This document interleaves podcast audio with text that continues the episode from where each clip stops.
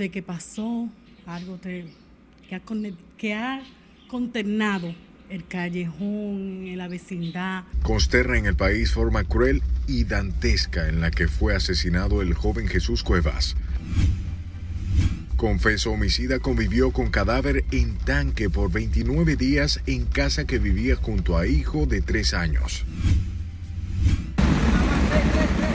El coeleva 21 el número de provincias bajo alerta por incidencia de lluvias en gran parte del país. La capital colapsa y el tránsito se paraliza por lluvias de las últimas horas. Tribunal envía a juicio coronel y ocho policías por muerte de pareja de evangélicos en Villa Altagracia.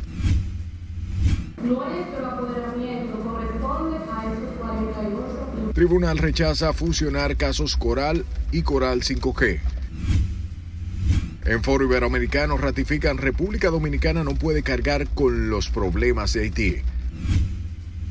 Gobierno asume subsidio de más de 400 millones y los combustibles se mantienen sin variación. Está cayendo. Las autoridades intervienen en la Puerta de la Misericordia e inician su remozamiento.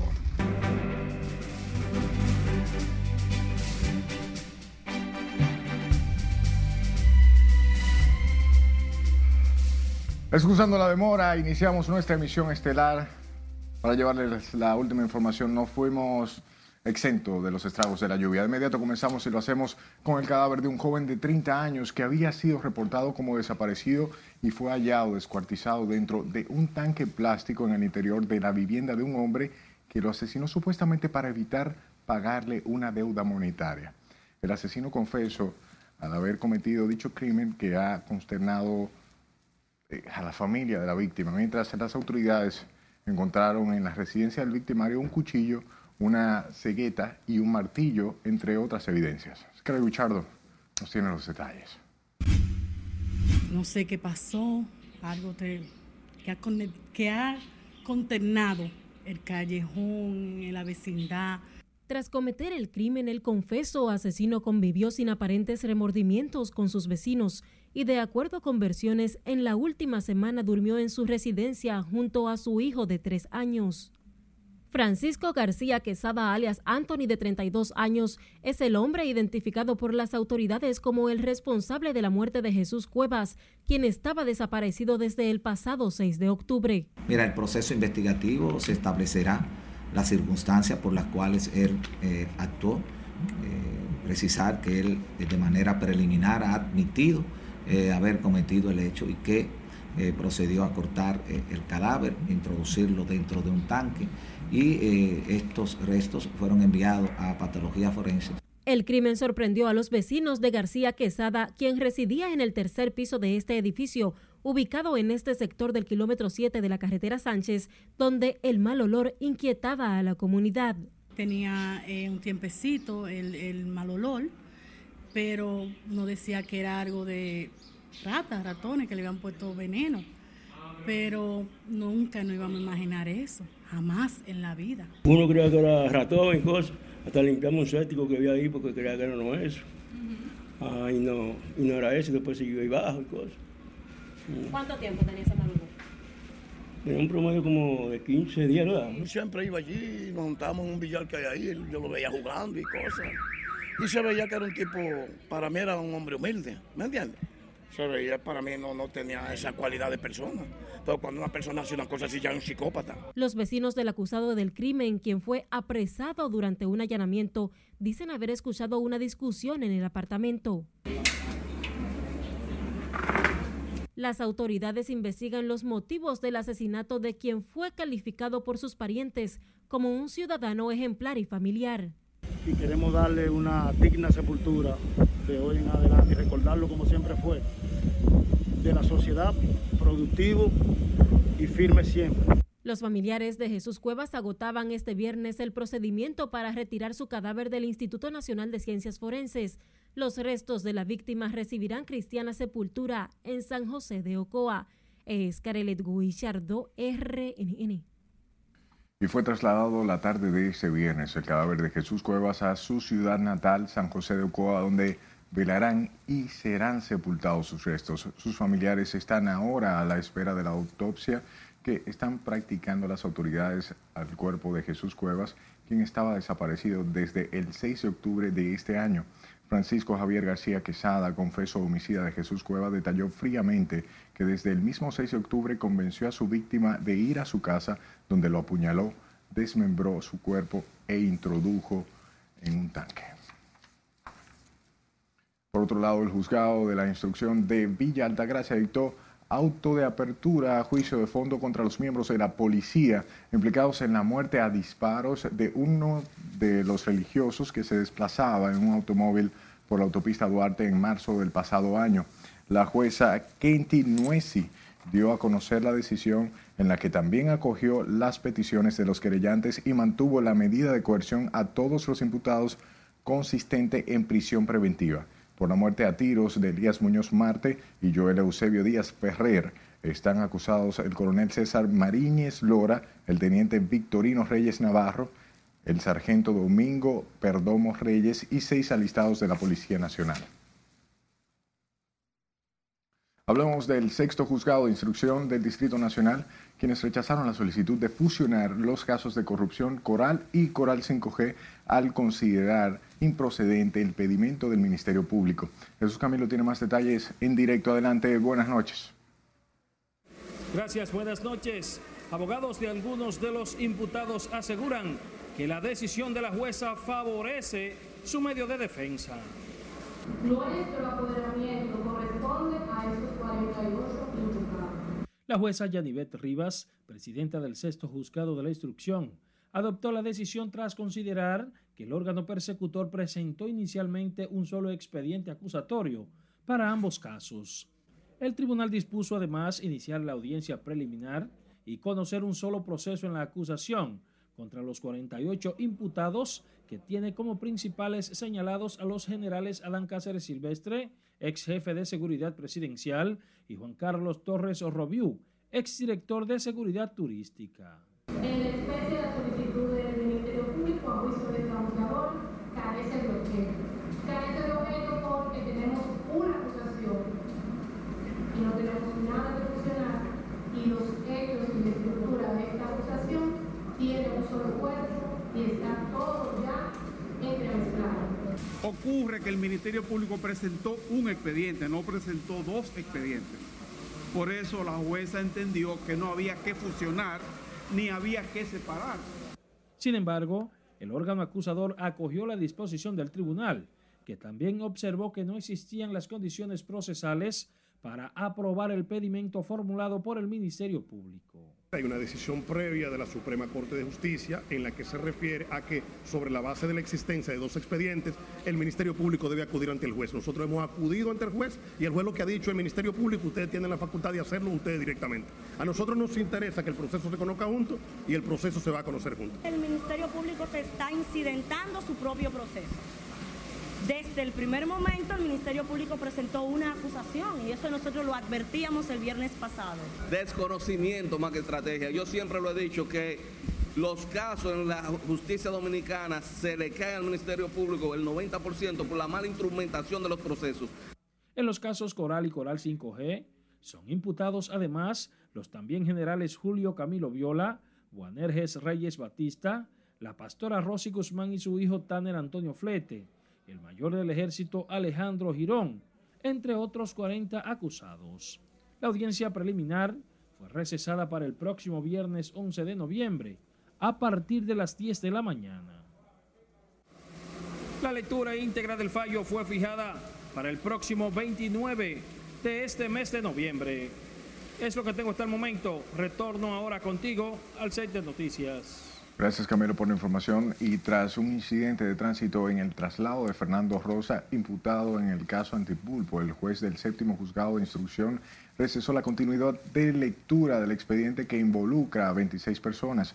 El juez David Timoteo Peguero acogió la solicitud de la defensa del director del FOMPER, Fernando Rosa, en la que pedían al juez dar oportunidad al imputado de ser revisado por su médico de cabecera en Homs de Santiago. Que el chofer que le trasladaba al salón de audiencia tuvo que hacer una maniobra en el malecón para no impactar un vehículo y producto de esa maniobra eh, frenó de golpe y el señor Fernando con su cabeza pues eh, impactó las áreas interiores de, del vehículo en que iba siendo trasladado y no se siente en condiciones. Si ustedes saben que una persona eh, que se está leyendo cargos en contra de él debe estar totalmente apto para poder continuar entendiendo los cargos que se están presentando en su contra. Los abogados de Rosa mostraron preocupación por las condiciones de los vehículos en los que se trasladan los acusados, aunque reconocen las precariedades del sistema. Y el presidente de la Comisión de Asuntos Electorales del Senado informó que el estudio de los proyectos de modificación de los códigos comiciales está detenido porque aún esperan por la opinión de los partidos políticos. El senador Ricardo de los Santos explicaba que hasta el momento solo el reformista y dominicanos por el cambio han enviado sus consideraciones al Senado. Eso lo va, se, va a aprobar en el Congreso Nacional. Aquí no hay un legislador que no pertenezca a un partido político. Tenemos que estar claro. Entonces nosotros entendemos que ambas piezas, tanto la ley de partido, movimiento agrupación política como el régimen electoral, los principales actores en ambas leyes son los partidos políticos. Entonces nosotros eh, estamos apelando a la sensatez de todos los partidos, de todos en sentido general, para que emita su opinión, porque la verdad es que nosotros eh, queremos darle salida a ambas piezas legislativas. El congresista entiende que aún hay tiempo para que las leyes comerciales se aprueben. Sin embargo, él advirtió que si las observaciones de los partidos no llegan a tiempo, procederán a rendir el informe. Fueron suspendidos cuatro actos regionales que el Partido Revolucionario Moderno tenía pautado para este fin de semana en el cumplimiento del acuerdo de la Junta Central Electoral con los organismos políticos. Así lo informó el ministro de la Presidencia y presidente del partido de gobierno, José Ignacio Paliza, aunque reconoce que las actividades institucionales no serán suspendidas. Dos hechos sugieren la posposición de estos importantes encuentros. En primer lugar, el esfuerzo que impulsa la Junta Central Electoral por regular los procesos políticos en nuestro país. Aunque las actividades institucionales no están prohibidas, el espíritu de la Junta, la esencia de lo que procura la Junta debe ser apoyado por todos y por todas. Por tanto, invitamos a los demás partidos del sistema a también replantear sus actividades y sus esfuerzos. Lisa aclaró que las actividades institucionales no están prohibidas, sin embargo valoró el espíritu de disposición de la Junta Central Electoral e invitó a otras organizaciones a cumplir con la disposición del organismo rector electoral. La grave situación que afecta a Haití. Vamos a nuestro primer corte de la noche. Al volver piden a la comunidad internacional acciones urgentes para solucionar situación en Haití. Apresan implicado en muerte de gerente de estación de combustibles en Avenida San Martín. Y cámara captó los rostros de hombres que asaltaron asociación en Moca. Ya regresamos.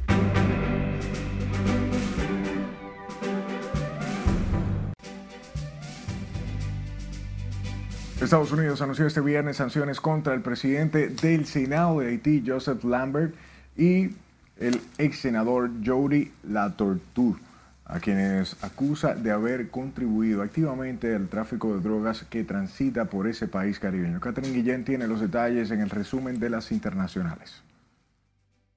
Según el Departamento del Tesoro, Joseph Lambert, candidato a la presidencia del año pasado, y Jory Lator, uno de sus predecesores en el cargo y primo del ex primer ministro Gerald Lator, han abusado de sus posiciones oficiales para traficar con droga y colaboraron con redes criminales y pandillas para socavar el Estado de Derecho en Haití. La Policía Nacional Haitiana intentaba expulsar a una pandilla poderosa que ha rodeado una central clave de combustible en Puerto Príncipe desde hace casi dos meses. No quedó claro de momento si las fuerzas gubernamentales lograron retirar el bloqueo que ha sido devastador para la economía.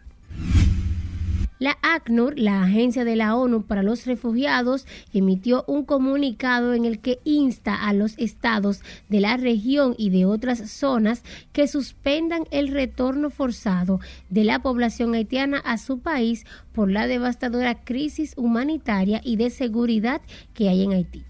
Esta petición se produce días después de que la subsecretaria de Seguridad Ciudadana, Democracia y Derechos Humanos de los Estados Unidos, Ursa Seilla, instara al gobierno dominicano a prestar servicios a todas las personas vulnerables, incluidos los haitianos y los dominicanos de ascendencia haitiana. La tasa de muertes que se pueden atribuir directamente al consumo de alcohol subió casi el 30% en Estados Unidos durante el primer año de la pandemia de COVID-19, según nuevos datos del gobierno. Los Centros para el Control y la Prevención de Enfermedades de Estados Unidos ya habían anunciado que el total de este tipo de decesos subió en 2020 y 2021. Estados Unidos acusó este viernes a Corea del Norte de burlarse del Consejo de Seguridad de Naciones Unidas, donde cuenta con la protección de China y Rusia tras haber lanzado en los últimos días una nueva andanada de misiles balísticos y artillería que hizo escalar las tensiones en la península coreana. Una conductora de 45 años quedó gravemente herida tras ser atropellada tres veces por su propio vehículo, según indicó la Policía Municipal de San Galo, en el norte de Suiza. Y finalizamos este recorrido internacional en la ciudad de Santiago, en Chile, donde un pequeño loro despojó de uno de sus audífonos a un reportero mientras éste transmitía en vivo para un canal de televisión. El reportero Nicolás Cruz informaba sobre el robo de una casa en dicha ciudad y fue en esos momentos cuando se dio cuenta que el pájaro que se había posado en su hombro de forma curiosa le había quitado su auricular emprendiendo rápidamente la huida. En las internacionales, Catherine Guillén. El decimoprimer Parlamento Iberoamericano desarrollado en República Dominicana abordó la situación haitiana y decidió solicitar a la comunidad internacional acciones urgentes para resolver la crisis que sacude a la empobrecida nación. Nelson Mateo con los detalles. Apoyar la realización de la segunda cumbre parlamentaria mundial contra el hambre y la malnutrición. El foro internacional que reúne en el país a 22 comisiones parlamentarias abordó los temas de seguridad, políticas públicas, legislativas y producción alimentaria. Pero la crisis haitiana pasó a ser el principal centro de debate. Nuestra idea es generar un movimiento de solidaridad regional e internacional para adoptar medidas que permitan solucionar la grave situación que afecta a Haití. En el foro parlamentario, Alfredo Pacheco, presidente de la Cámara de Diputados Dominicana, abordó el llamado de las Naciones Unidas para que, por solidaridad con el pueblo haitiano, cesen las repatriaciones de esos extranjeros. La parte humana no es violentada, también lo resaltó el director de migración, eh, cuando se cumple la ley. Sencillamente el que está ilegal está ilegal. Y entonces, eh, lamentablemente, la República Dominicana no puede cargar con ese problema, respetando los derechos humanos, respetando el derecho de cada ciudadano, cumpliéndole su debido proceso. Eh, nosotros vamos a ser solidarios, pero cumpliendo la ley. El congresista opositor Sócrates Pérez considera que la comunidad internacional no puede pedir más solidaridad a la República Dominicana. Eh, yo diría que se puede ayudar, como nosotros siempre lo hemos hecho. Yo creo que no hay ningún país que haya ayudado a los haitianos más que nosotros. De su lado, el senador Pedro Catrain advierte que al país no se le puede pedir que renuncie al soberano derecho de repatriar a todo ilegal de su territorio. Todo Estado tiene derecho a repatriar los ilegales siempre que se respeten los derechos humanos. Yo creo que hay un protocolo de Naciones Unidas para las repatriaciones que la República Dominicana lo está cumpliendo, pero ese es un derecho soberano que tiene la República Dominicana. El secretario general iberoamericano Andrés Ayamán reconoce los aportes solidarios del Estado dominicano, pero igual admite que el problema de Haití es una responsabilidad de la comunidad internacional. Nelson Mateo, RNN. De su lado, la coordinadora parlamentaria contra el hambre para República Dominicana, Soraya Suárez, admitió que la imagen de los parlamentos es un problema que preocupa a todo Iberoamérica y República Dominicana no es la excepción. Sin embargo, Suárez recordó que el nuevo Congreso ha tenido que cargar sobre sus hombros con una imagen heredada que no es la mejor. que están cayendo, es que hemos caído en un descrédito desde hace años y me voy a trasladar y a circunscribir en República Dominicana.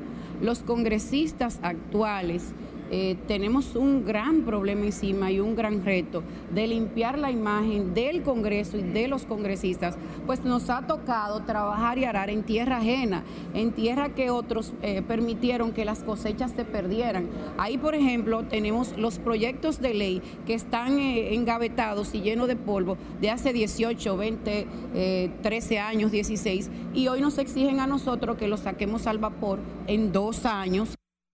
Suárez rindió un informe detallado sobre los avances de los trabajos de las mesas técnicas del 11 Foro Iberoamericano que concluye esta tarde en el país. Explicaba Suárez que los temas y sus conclusiones serán presentados en la octava cumbre iberoamericana de jefes de Estado y de gobiernos que se celebra en República Dominicana en marzo del año próximo.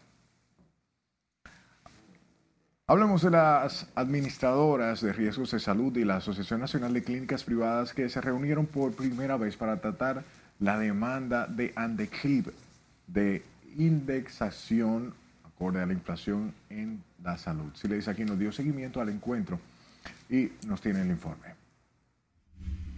Es signo positivo, pero tenemos que, tenemos que hablar con, con diferentes autoridades. Al concluir el encuentro, el representante de los empresarios y el presidente de la Asociación Nacional de Clínicas Privadas, doctor Rafael Mena, adelantaron que tienen avances en torno a las negociaciones, pero no especificaron en cuáles aspectos. Bueno, aquí estamos los que somos miembros del CONEP. O sea, lo que estamos hablando aquí somos los que somos parte del sistema, pero miembros del CONEP, precisamente en, en mira de, de ser abiertos, de buscarle una solución, de ser comprensivos con todos los planteamientos que han habido y eso es lo que, eso es lo que queremos. ¿no? Lo que se debe indexar el asunto de, de una manera eh, escalonada de la inflación que no se ha compensado en la seguridad social. En la reunión no participó el Colegio Médico, sin embargo, resaltaron la importancia de estos para el sistema sanitario. Cuando ellos quieran, o sea, nosotros estamos dispuestos a hablar con el que quiera hablar, o sea, nosotros siempre estamos abiertos al, al diálogo. Y ellos son una parte muy, muy importante del sistema. Primero, tratamos de resolver el, el problema de, por lo cual fuimos convocados a esto, pero se habló y se llegó al acuerdo que los médicos eran parte importante e imprescindible de la, de la situación que se está viviendo. Mientras Senencaba dejó claro el papel que juega el gremio médico en la lucha contra las ARS. De manera que ante estas peticiones nosotros no las delegamos en nadie. El colegio médico es el representante genuino, legítimo de los 15 mil médicos que laboran a nivel privado. Asimismo, los médicos junto a otras organizaciones mantienen el llamado a marcha hacia el Congreso Nacional el 30 de este mes. Aunque no especificaron la fecha, Andeclit y las ARS volverán a reunirse para continuar las conversaciones. Sila Disaquino, RNN. Mientras el presidente del Colegio Médico aseguró que en el país hay un subregistro de las mujeres por dengue, de las que el Boletín Epidemiológico del Ministerio de Salud Pública reporta 43 en lo que va del año. Senencaba recomendó a las autoridades prestar mayor atención a los centros hospitalarios para prevenir los excesos. Que se sepan, aquí siempre hay un subregistro de más de un 50%, posiblemente sean más. ¿Cuántos son los números? Bueno, si estamos hablando de un subregistro, puede ser el doble. Si estamos hablando de un subregistro de más de un 50%, puede ser hasta el doble. El presidente del gremio médico también resaltó la importancia de la descacharrización y campañas de orientación para hacer frente a la enfermedad. El boletín epidemiológico además reporta 7.508 de los casos confirmados de dengue en lo que va del año. La capital junto a otras seis provincias concentran el 63% de los casos. La policía apresó a uno de los hombres buscados por la muerte a tiros, el señor Francisco Javier Santiago Polanco, gerente de la bomba Shell, ubicada en la avenida San Martín, en Sánchez La Fe, en el Distrito Nacional. El detenido es Wander Antonio Taveras Peña, conocido como Gomerito, quien, según informes, fue capturado mediante allanamientos en una vivienda en la calle El Sol de Buenos Aires de Herrera, Santo Domingo Oeste. En la acción criminal ocurrida el pasado jueves 27 de octubre del presente año, la víctima fue despojada de su pistola marca Arus calibre 9 milímetros. Sepa que las cámaras de seguridad de la cooperativa en Licey al Medio captaron los rostros de cuatro de los cinco hombres que asaltaron la entidad el pasado 21 de octubre. Los desconocidos y hasta el momento no hay detenidos. De acuerdo al levantamiento de información realizado, los hombres, mm, la mayoría jóvenes, realizaron el asalto a las 8.42 de la mañana del viernes 21 de octubre con abrigos, mascarillas y gorras tras llegar al local a bordo de una Jeepeta Hyundai Santa Fe color blanco. Es momento de otra pausa comercial. Al regreso, lluvias colapsan tránsito en la capital. Metro de Santo Domingo también está fuera de servicio por inundaciones. ICAST anuncia fue solucionada avería del sistema DUE. Esta es la emisión estelar de Noticias RNN.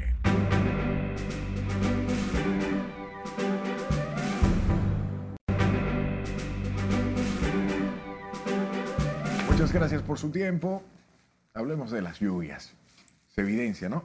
Las lluvias provocadas por una vaguada y una onda tropical situadas sobre el territorio nacional desde este viernes comenzaron a generar grandes inundaciones en el Gran Santo Domingo. Y como nos cuenta nuestra compañera Ana Luisa Peguero, varios sectores están incomunicados.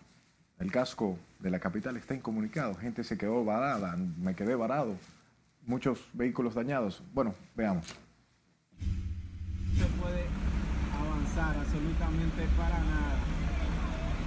No se puede avanzar. Pasada las 5 de la tarde de este viernes comenzó a llover en el Gran Santo Domingo, lo que provocó que algunas personas quedaran atrapadas en sus lugares de trabajo y universidades. La intensidad de los aguaceros causó un gran entaponamiento vehicular, tal como fue el caso de la autopista Duarte, donde el tránsito colapsó por completo. Esto se puso grande. En Santo Domingo Oeste, sectores como Pantoja, la Avenida Monumental y Mano Guayabo quedaron totalmente incomunicados por las inundaciones.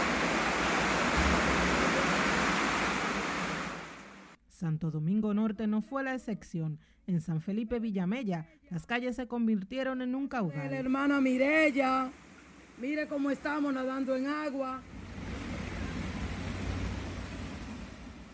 Mientras que en el Distrito Nacional, Los Prados, Cuesta Hermosa y Arroyo Hondo son los sectores más afectados por las lluvias. En uno de estos residenciales, un freezer y un furgón flotaron como una embarcación cualquiera.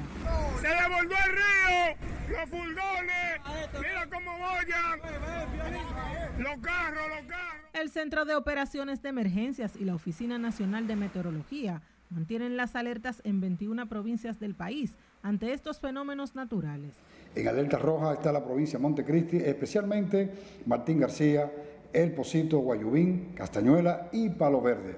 En alerta amarilla, El Ceibo, San Pedro de Macorís, La Alta Gracia, El Gran Santo Domingo, La Romana, San Cristóbal, Samaná, Monte Plata, Monseñor Noel, Ato Mayor y la provincia Sánchez Ramírez. Los aguaceros de esta tarde alteraron la cotidianidad en la zona céntrica de esta capital.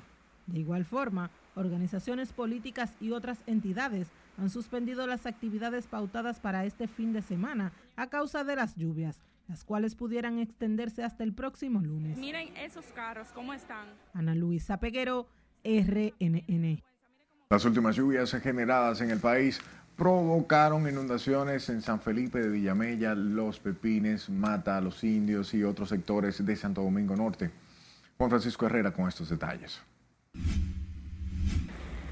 Bueno, esto sí subió hoy. Varios barrios de Santo Domingo Norte se inundaron este viernes por la intensa lluvia. Esto se puso grande. Esta señora que vive en Los Pepines asegura que cada vez que surgen vaguadas, sube la cañada y se inunda el barrio. Esperamos que nos, nos ayude porque fue nosotros y, no, no teníamos mucha fuerza, ¿usted me entiende? Se inunda. En estos días, mire, como yo estoy, yo estoy inundada ahí, fíjate, sí, mire, aluce para allá para que usted vea cómo está todo eso. Él se desbordó la cañada y anduvo el barrio entero. Mira, allí una señora se le metió la, el agua a la casa y le daba por ahí. Todos los trates se le dañaron, todos. Aquí nos encontramos en San Felipe de Villamella. Pero la realidad es la misma en San Felipe de Villamella, donde varios hogares se anegaron de agua. Cuando llueve, la cañada ayer, ah, gracias a Dios que los niños pudieron pasar porque esta señora se motivó y nosotros la dimos una manito, con la ayuda de los vecinos hicimos el puente, pero el puente queda muy bajito, entonces la, en la cañada cuando llega se desbordó y los niños estaban pasando, pero nadie puede, se puso que nadie podía pasar porque se atravesan los palos. Piden a las autoridades resolver los problemas de los filtrantes, aunque están conscientes de que muchos lo tapan lanzando basura. Eh, la parte de abajo aquí se inundó totalmente, las personas se le inundaron las casas, eh, cuestión de la cañada. Una problemática es, lamentablemente, la conciencia de la basura. Y otra es también, mm, habemos muchas personas que hemos cogido el espacio también de la cañada.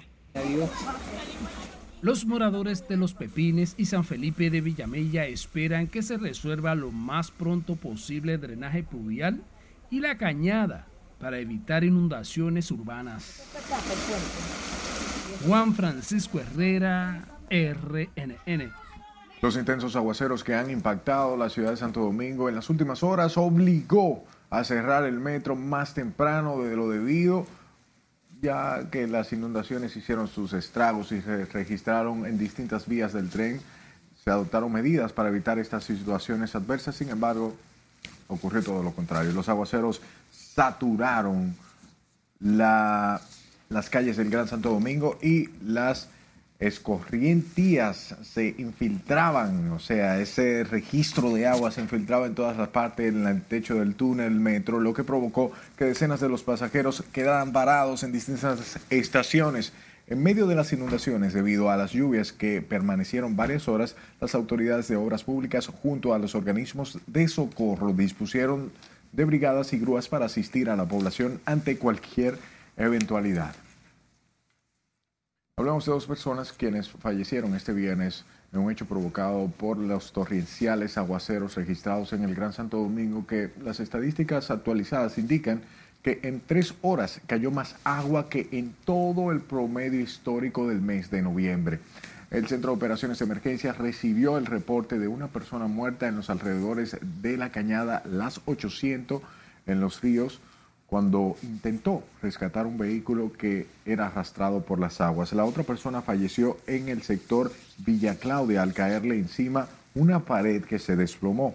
La alcaldesa del Distrito Nacional, Carolina Mejía, anunció que fueron activados todos los organismos de socorro, ya que la cantidad de lluvia caída en tres horas ha hecho colapsar el sistema de drenaje.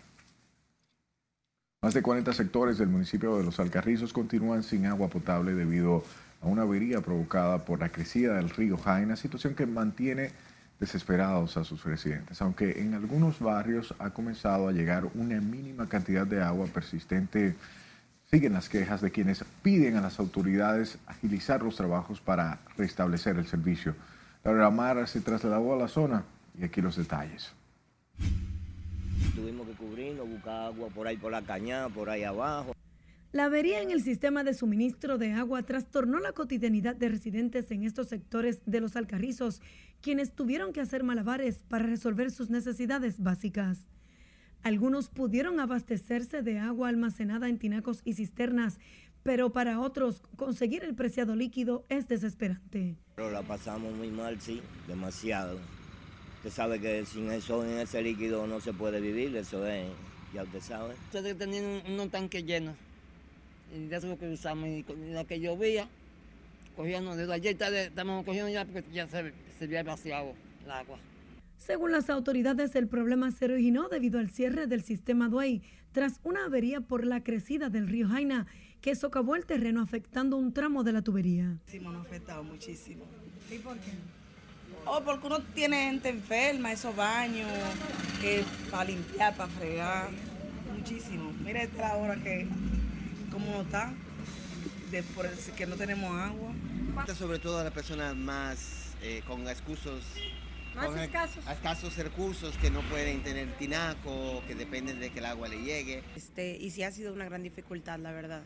Este, y ayer para bañarnos, para ir al trabajo, tuvimos sí que pedirle al vecino. La verdad que, que este, eh, ni siquiera hubo una claridad de qué fue lo que pasó.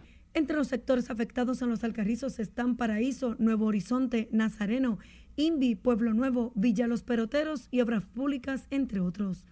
Mientras que en Pedro Brán están los sectores La Lomita, Los Cocos, Lomas Lindas, Eduardo Brito y en el kilómetro 32 de la autopista Duarte, también Pantoja 1, Don Gregorio y El Progreso. Aunque la CAS ha informado que trabaja en solucionar la avería, su director dijo que podrían tomarse varios días para resolver el problema. Laurila Mar, RNN. Mientras que la Corporación del Acueducto y Alcantarillado de Santo Domingo informó que la avería en el sistema Duey ya fue solucionada y el agua comenzó a llegar a los sectores afectados en los Alcarrizos, Pedro Brand y Pantoja. La CAS informó que gracias al esfuerzo y entrega de las brigadas facilitaron que en la noche de este jueves se terminaran los trabajos que la corrigieron e inmediatamente se procedió a dar apertura al acueducto. La entidad informó que el servicio de agua potable quedó restablecido a decenas de familias de más de 40 sectores que estuvieron afectados desde el pasado martes. De su lado, el Ministerio de Industria y Comercio informó este viernes que mantiene sin variación el precio de los combustibles para la semana del 5 al 11 de noviembre. El viceministro de Comercio Interno explicaba que esta estabilidad en los precios se debe al subsidio extraordinario de todos los combustibles con más de 546 millones de pesos. para impedir que los precios de los combustibles suban de precio, evitando así que la gasolina premium suba 24 pesos por galón, que la regular lo haga en casi 23 pesos por galón.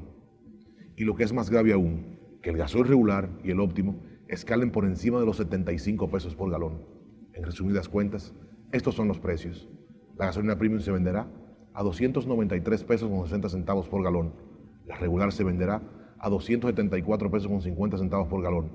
El gasoil regular se venderá a 221 pesos con 60 centavos por galón, mientras que el óptimo se venderá a 241 pesos con 10 centavos por galón. El funcionario explicó el panorama de los hidrocarburos y su impacto en el precio de los combustibles en la República Dominicana al detallar que el precio internacional del petróleo de Texas promedio 88.38 dólares, un incremento de un 3% con relación al promedio de la anterior semana o la semana anterior, acumulando así un aumento interanual de 21.9%. Es momento de nuestra última pausa. Al volver, inician los trabajos de reparación en Puerta de la Misericordia tras denuncia de abandono y deterioro. Le contamos a dónde se trasladará el presidente Luis Abinader este fin de semana. Realizan primera visita pública sobre aeropuerto en Cabo Rojo y Pedernales. Ya volvemos.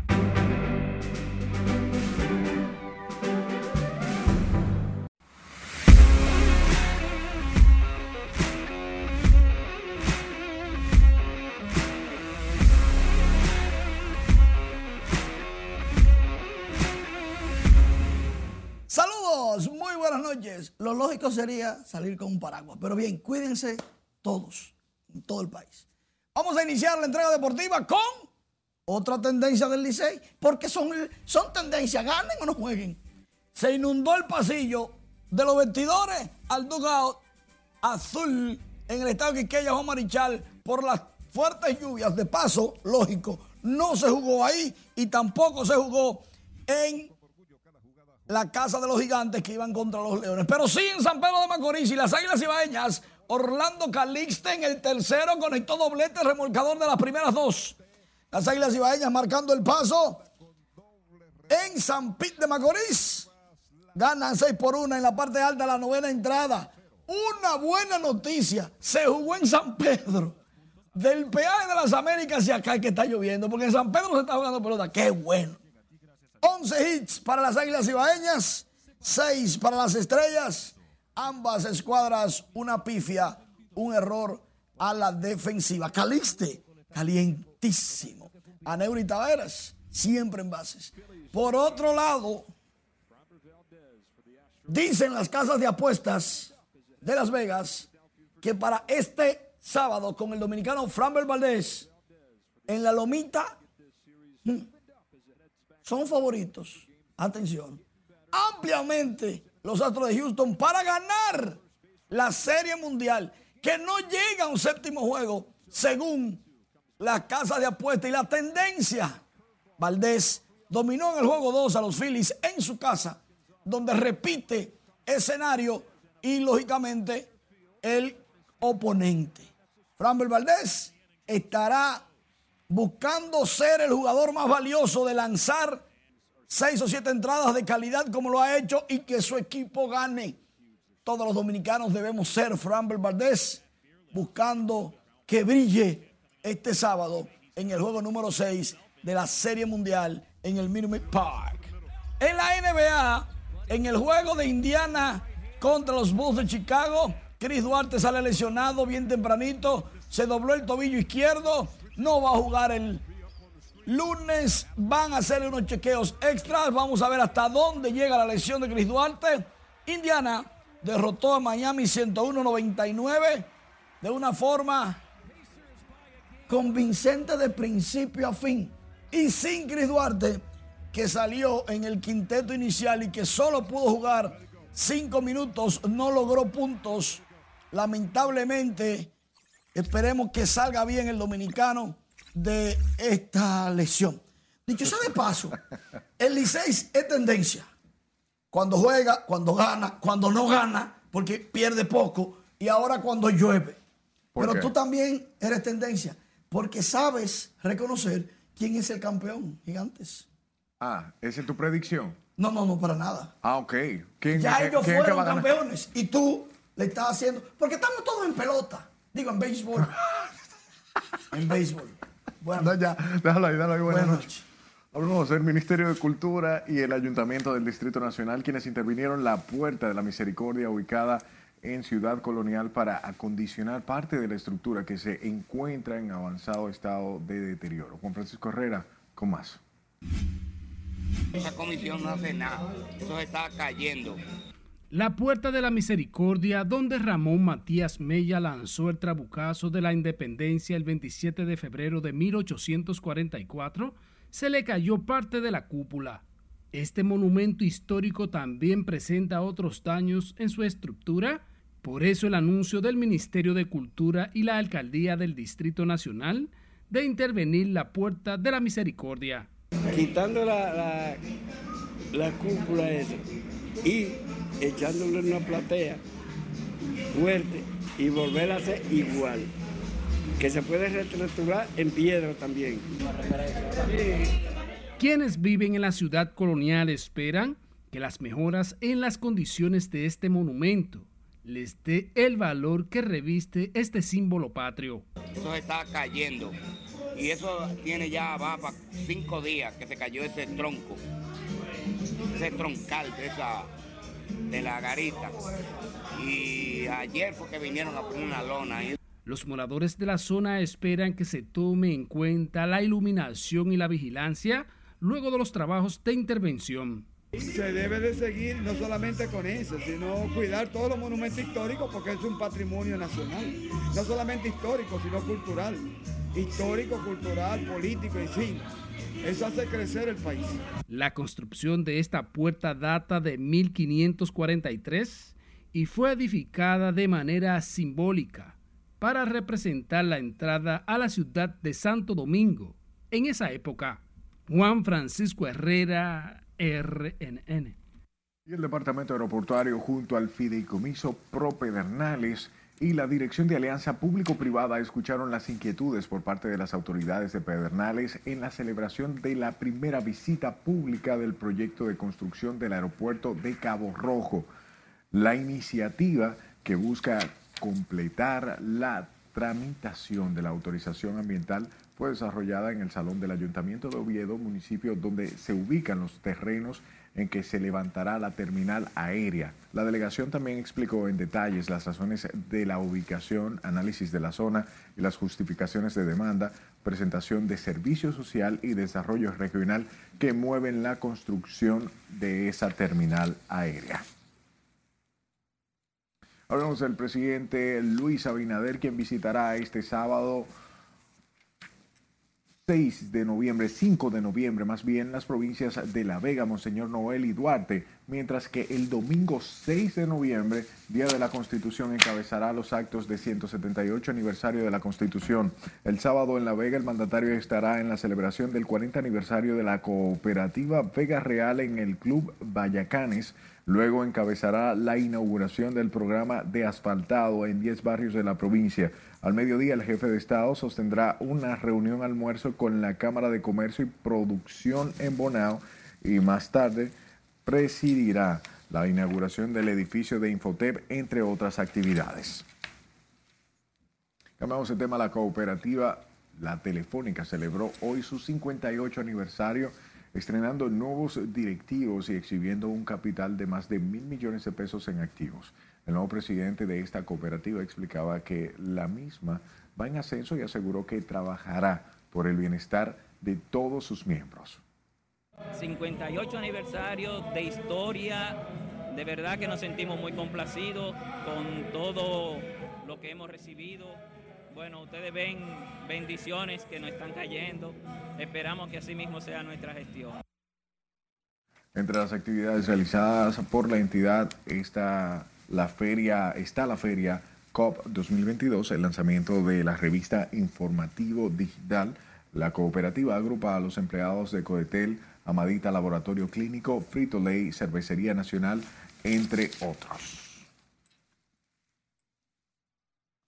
Con esta información nos despedimos hasta mañana. Le invitamos a que se mantenga tanto a, a través de nuestras redes sociales de lo que acontece en el país con esta onda tropical que está dando agua de beber. Buenas noches.